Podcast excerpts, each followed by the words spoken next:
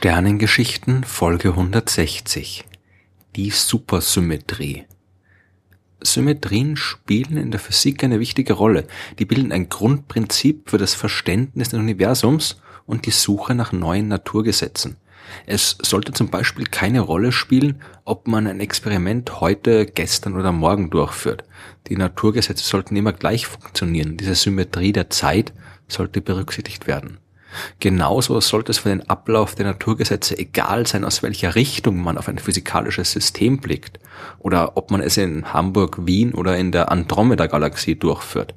Im Jahr 1918 hat die Mathematikerin Emmy Noether bewiesen, dass aus jeder dieser sogenannten Invarianzen eine Erhaltungsgröße folgen muss.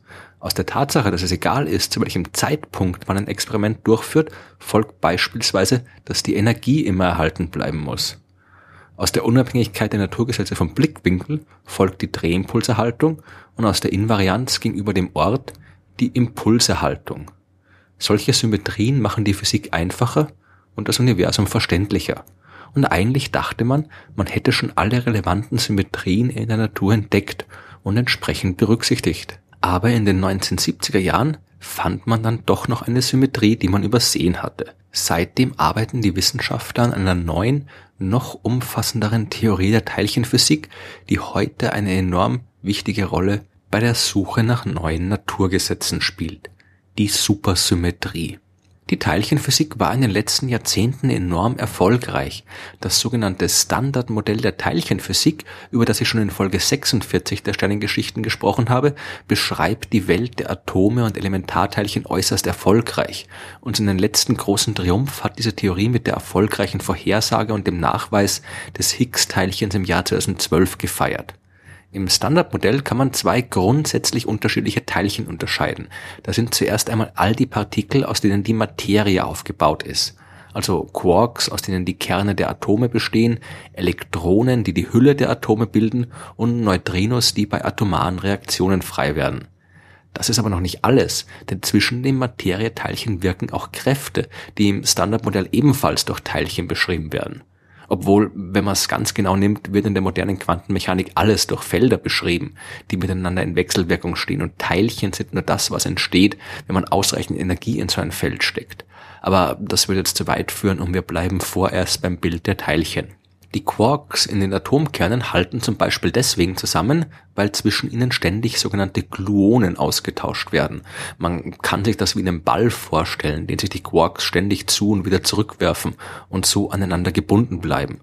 Die elektromagnetische Kraft, die zum Beispiel zwischen den elektrisch geladenen Elektronen wirkt, wird von Lichtteilchen, den Photonen, vermittelt. Und dann gibt's auch die Kraft, dafür sorgt, dass Atomkerne mit Neutrinos wechselwirken, die von den sogenannten W- und Z-Bosonen übertragen wird.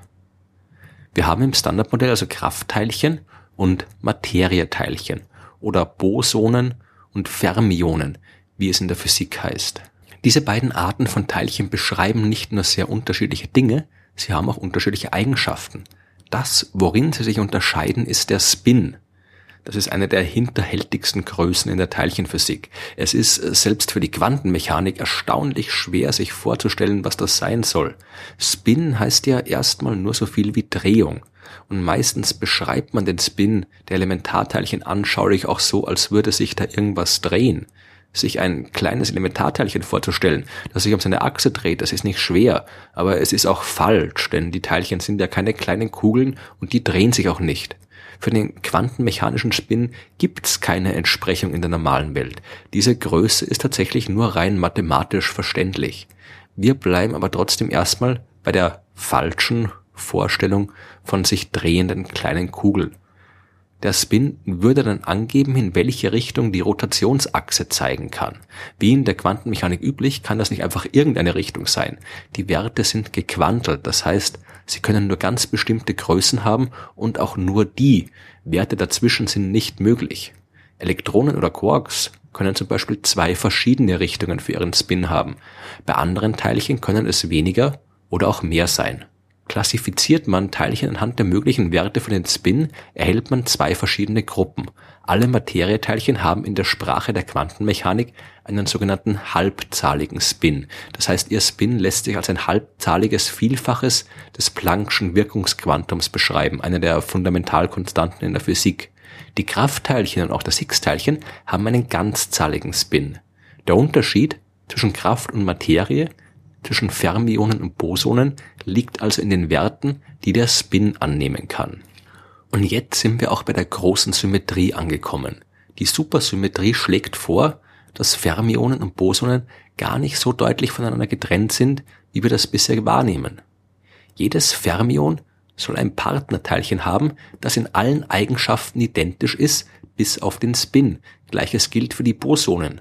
Das ist ein bisschen so wie bei Materie und Antimaterie. Ein Elektron und sein Antiteilchen, das Positron, sind auch komplett identisch und unterscheiden sich nur in der entgegengesetzten elektrischen Ladung. Genauso soll es für jedes Fermion ein identisches Teilchen geben, das nur einen anderen Spin hat. Oder anders gesagt, jedes Fermion muss ein passendes Boson als supersymmetrischen Partner haben und jedes Boson ein entsprechendes Fermion. Oder noch einmal anders gesagt, für jedes Materieteilchen gibt es ein zugehöriges Kraftteilchen und umgekehrt. Die Supersymmetrie hebt also den Unterschied zwischen Kraft und Materie auf und erlaubt eine viel allgemeinere und umfassende Beschreibung der Teilchenwelt. Diese einfache Beschreibung erkauft man sich aber durch eine deutliche Vergrößerung des Inventars, das durch die Supersymmetrie mit einem Schlag verdoppelt wird. Die sagt jede Menge neue Teilchen und Kräfte voraus. Von denen haben wir aber bis jetzt noch absolut nichts beobachtet. Wären die supersymmetrischen Teilchen wirklich bis auf den Spin exakte Kopien ihrer normalen Partner, dann müssten wir sie schon längst entdeckt haben. In Teilchenbeschleunigern können wir Teilchen aller Art produzieren. Es hängt nur davon ab, wie viel Energie bei der Kollision dort freigesetzt wird. Wenn die Energie größer als die zugehörige Masse eines Teilchens ist, dann kann es bei den Kollisionen entstehen. Und Energien, die ausreichen, um Quarks, Elektronen und all die anderen Teilchen des Standardmodells zu erzeugen, die können wir schon längst produzieren. Wir sehen aber trotzdem immer nur die bekannte Welt. Nie hat sich irgendwas von der Supersymmetrie gezeigt. Das bedeutet, dass die Supersymmetrie falsch ist. Oder aber, dass die Supersymmetrie gebrochen wurde. Gebrochene Symmetrien sind in der Physik ebenfalls nicht unbekannt. Ein schönes Beispiel ist immer der Übergang von Wasser zu Eis. Im flüssigen Wasser können sich Teilchen in alle Richtungen bewegen und haben jede Menge Freiheit. Sinkt die Temperatur, dann friert das Wasser und die Bewegung wird radikal auf die Kristallstruktur des Eises eingeschränkt. Die ursprüngliche Symmetrie der freien Bewegung existiert nicht mehr.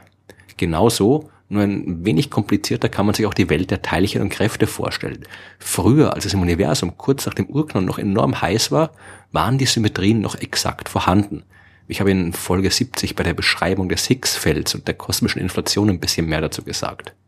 Aber als der Kosmos dann abgekühlt ist, ist die Symmetrie gebrochen worden und die unterschiedlichen Teilchen und Kräfte, die wir heute sehen, haben sich quasi herauskristallisiert. Der Bruch der ursprünglichen Supersymmetrie hat auch dazu geführt, dass die Teilchen eben nicht die gleiche Masse haben, sondern dass die supersymmetrischen Partner schwerer sind als die normalen bekannten Teilchen. Das ist zumindest das, was man vermutet und das ist der Grund, warum man denkt, dass man diese supersymmetrischen Teilchen bis jetzt noch nicht entdeckt hat.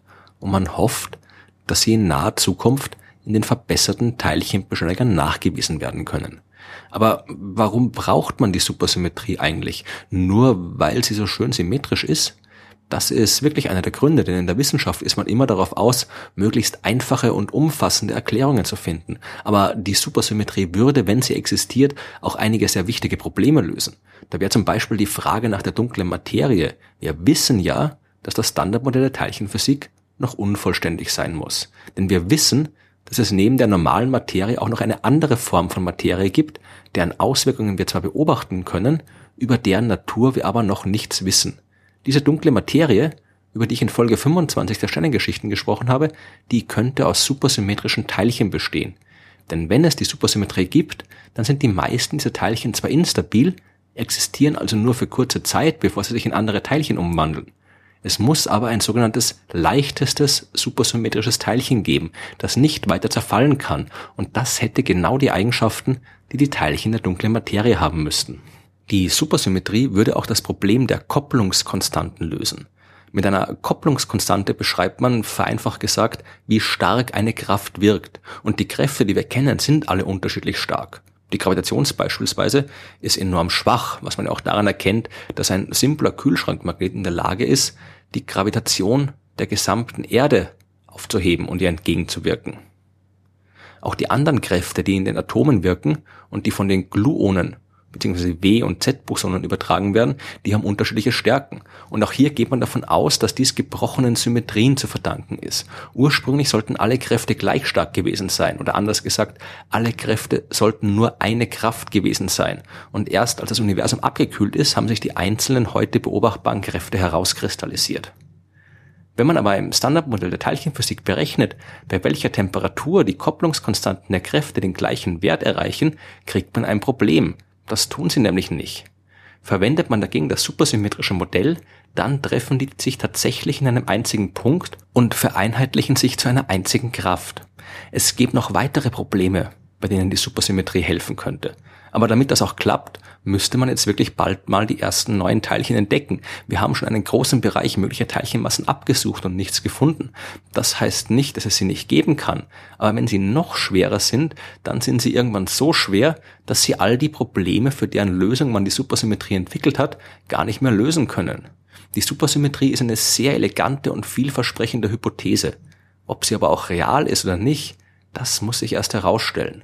Aber auch wenn sie falsch sein sollte, irgendeine neue Theorie, die über das Standardmodell der Teilchenphysik hinausgeht, ist auf jeden Fall nötig. Denn die offenen Fragen, die bleiben bestehen.